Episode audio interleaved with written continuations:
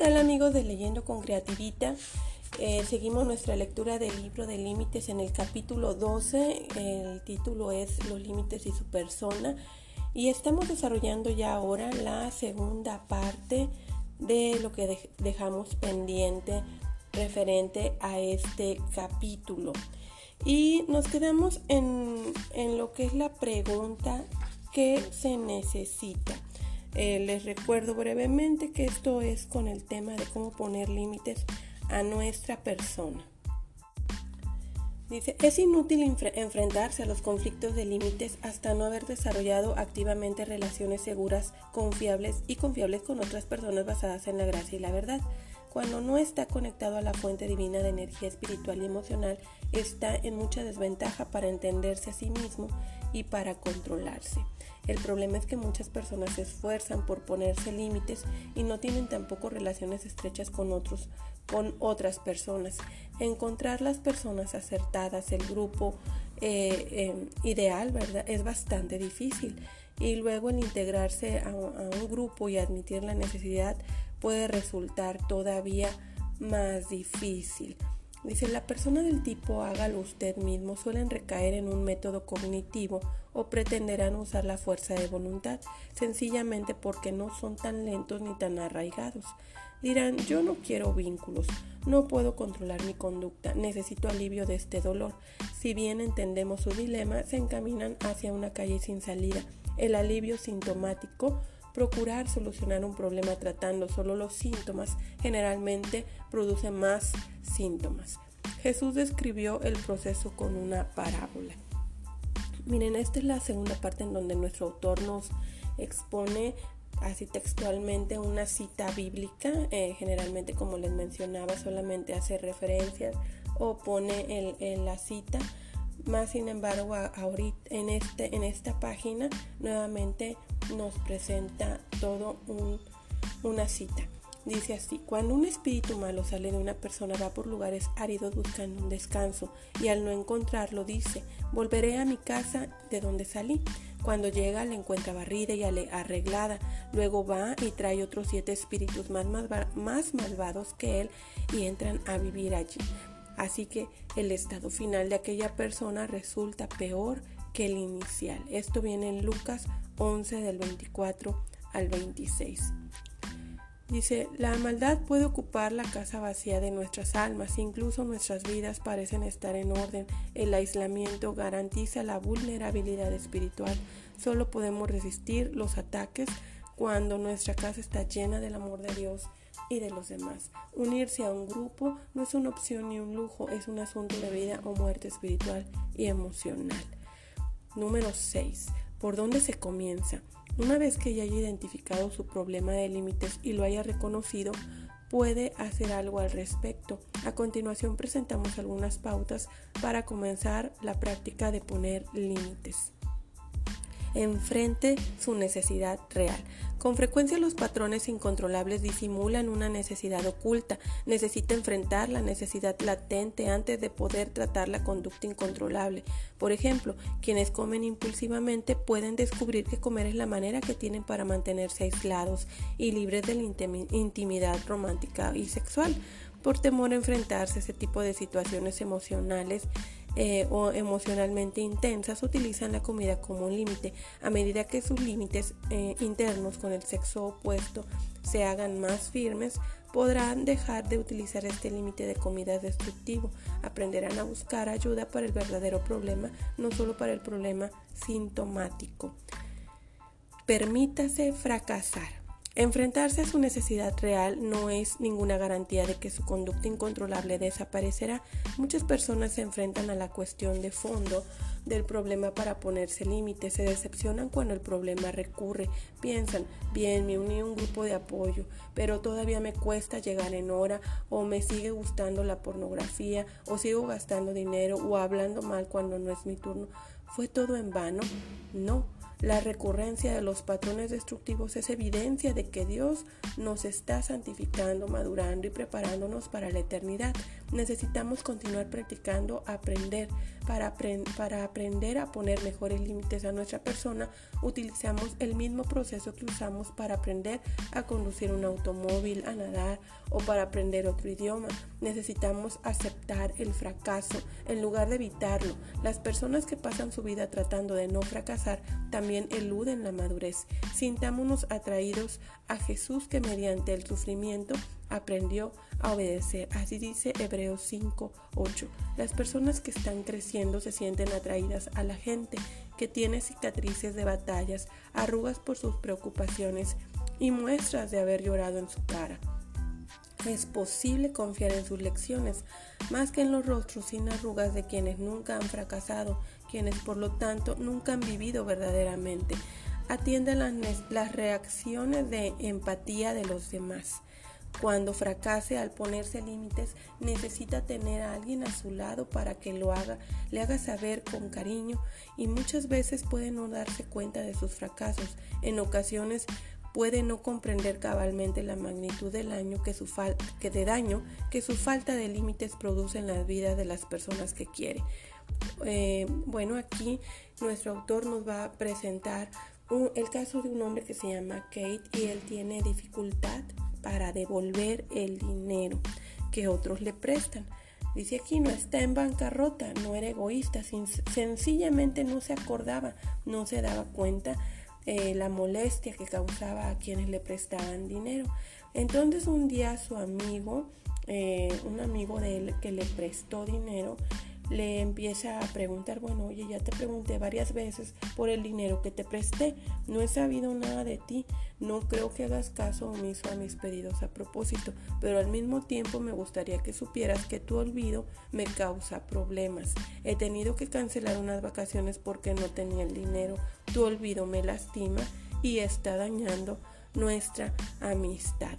Es decir, Kate, cuando él, su amigo, le, le, da referencia de lo que está ocasionando con su falta de compromiso, por así decirlo, para devolver el dinero, porque es un problema que él tenía y ya vemos que no es, no es por ser una mala persona, sino porque simplemente se le olvida, pero pues tiene que entonces enfocarse y concentrarse Dice aquí que Kate estaba sorprendido, no tenía la más remota idea que algo tan poco importante para él significaría tanto para un íntimo amigo. Con mucho remordimiento por la pérdida que su amigo había sufrido, le firmó un cheque inmediatamente. Sin condenarlo, sin regañarlo, el amigo de Kate lo había ayudado a ser más consciente de su dificultad para ponerse límites. Usó la empatía que Kate sentía por él por ser un amigo íntimo. El verdadero remordimiento divino que sintió por afligir a su amigo fue una motivación poderosa para Kate para ser más responsable. Cuando otras personas de nuestro sistema de apoyo nos hacen saber cómo nuestra falta interna de límites los lastima, estamos motivados por amor y no por temor. Esto es, eh, si se dan cuenta, eh, lo que es el punto de atienda las reacciones de empatía de los demás. Bueno, y vamos a ver el siguiente punto. Acepte las consecuencias, son su maestro. Aprender sobre la siembra y la cosecha es valioso, nos enseña que si somos responsables sufriremos pérdidas. La persona que come impulsivamente tendrá dificultades médicas y sociales. La persona que gasta en exceso enfrentará un juicio por bancarrota. La persona que gasta en exceso enfrentará un juicio por bancarrota. La persona crónicamente impuntual perderá los vuelos y las reuniones importantes y se quedará sin amistades. La que deja todo para mañana no será ascendida ni recibirá premios en el trabajo y así sucesivamente. Necesitamos ingresar a la escuela de entrenamiento de Dios y aprender a sufrir por causa de nuestra irresponsabilidad. No todo el sufrimiento debería ser aceptado, sin embargo, cuando se debe a nuestra irresponsabilidad o falta de amor, el dolor se convierte nuestro maestro. El proceso para aprender a poner mejores límites a nuestra persona tiene un orden. Primero, otros nos confrontan con el carácter destructivo de nuestra conducta. Luego, si desestimamos sus consejos, vendrán las consecuencias. Las palabras preceden a la acción y nos brindan la oportunidad de dejar de ser destructivos y así evitar el sufrimiento. Dios no se gloria en nuestro dolor, así como el corazón de un padre se rompe cuando ve sufrir a sus hijos. Dios preferiría que no sufriéramos. No obstante, cuando desatendemos sus palabras o los comentarios de otros de sus hijos, únicamente las consecuencias nos protegerán de daños mayores. Dios se asemeja a un padre que le advierte al hijo adolescente que si toma no podrá usar el coche. Primero la advertencia, deja de tomar ahora mismo, te traerá malas consecuencias. Luego, si no hace caso, se queda sin el coche. Esta consecuencia dolorosa previene una posible catástrofe, un accidente debido a conducir en un estado de embriaguez. El siguiente punto es rodéese con personas cariñosas que le brindarán apoyo. A medida que atiende a las reacciones de los demás y sufre las consecuencias, mantenga un estrecho contacto con su red de apoyo.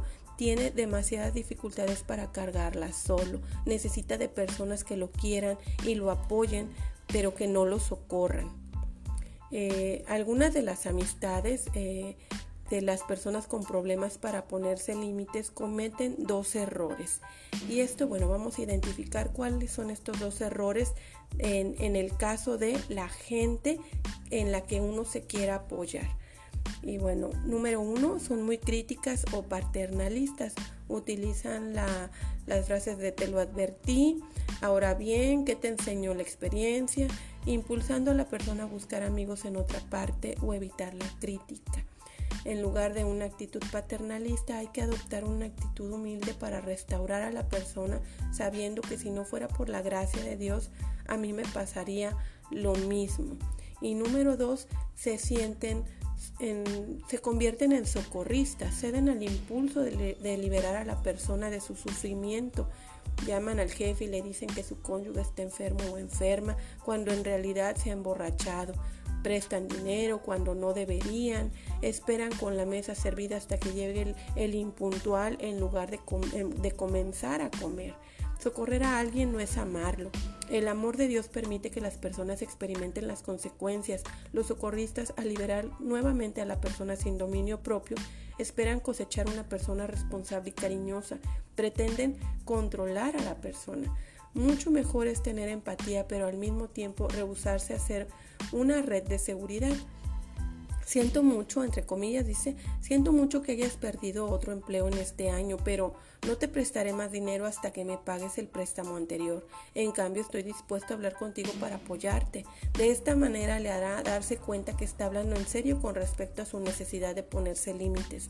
La persona que realmente quiere cambiar valorará esta actitud y le pedirá que le apoye. El manipulador resentirá los límites y rápidamente buscará otra persona a quien pedir prestado. Esta fórmula de cinco puntos para poner límites a nuestra persona es cíclica, es decir, al enfrentarse a sus necesidades reales, fracasar, recibir reacciones de empatía, sufrir las consecuencias y ser restaurado, al cabo del tiempo logrará afianzar sus límites internos en la medida que se mantenga fiel a sus metas y con las personas correctas desarrollará un sentido de dominio propio que se convertirá efectivamente en parte de su carácter para toda la vida. Ahora, nuestro autor va a empezar a abordar el tema de si usted es una víctima. Ponerse límites a uno mismo es siempre difícil. Es especialmente difícil si sus límites fueron gravemente violados en la niñez. Nadie que no haya sido víctima en la niñez puede comprender de verdad lo que estas personas han sufrido. De todas las lesiones que pueden darse, este tipo causa un tremendo daño espiritual y emocional. Una víctima es una persona que estando indefensa ha sido lesionada por la explotación de otra persona. La victimización puede ser verbal, física, sexual o de rituales satánicos.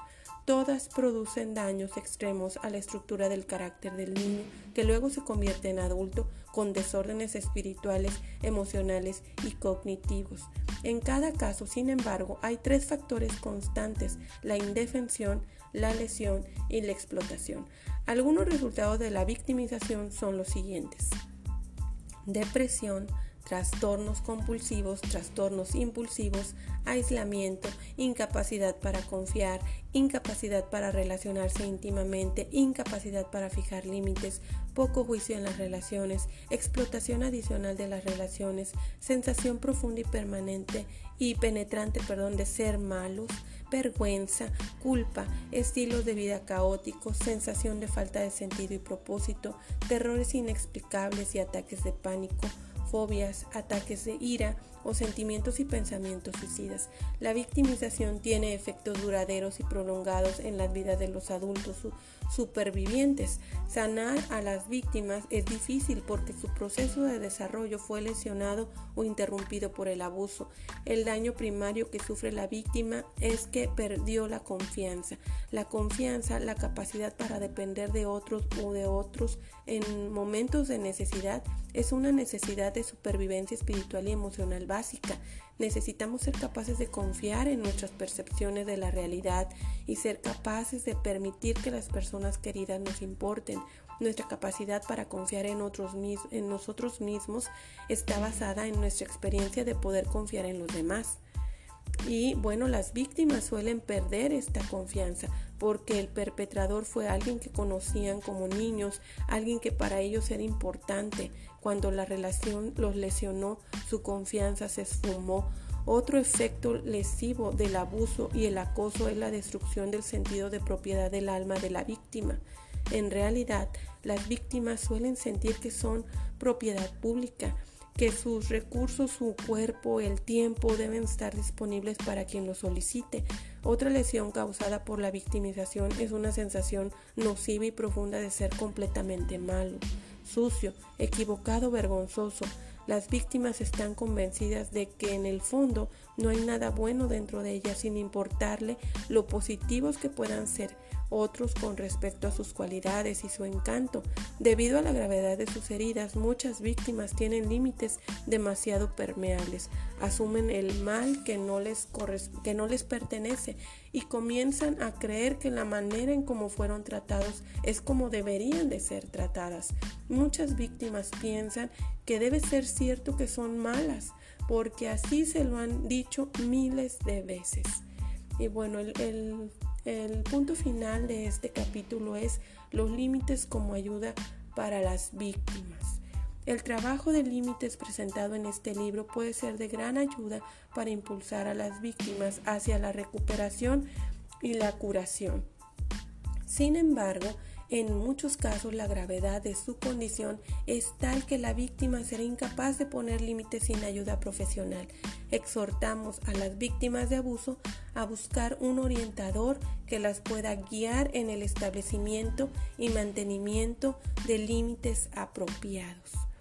Y bueno, hasta aquí hemos llegado con el capítulo 12 Sí, eh, me pareció a mí en lo particular muy, muy este, interesante porque pues aborda, eh, a veces sí creemos que en las relaciones, a veces pues es muy sencillo ver que son las, las personas las que uno le tiene que marcar límites pero sí es cierto, es más complejo, complicado por todo lo que uno trae, el saber cómo ponerse límites a uno mismo. Entonces yo espero que así como a mí, eh, esto, esta lectura les haya ayudado a identificar, bueno, cuáles son los momentos en los que uno eh, cae en esto de tal vez la fuerza de voluntad, que es algo que a mí me, me llamó muchísimo la atención o cómo poder este eh, mantener los límites verdad en nuestra persona apoyados en ciertas estrategias que aquí el autor nos presenta y pues bueno hemos llegado al final de nuestro capítulo 12 y ya estamos expectantes por saber qué nos depara este próximo capítulo número 13 que será los límites y Dios y pues bueno, yo hasta aquí llego con esta lectura. Me despido, les deseo a todos un excelente día.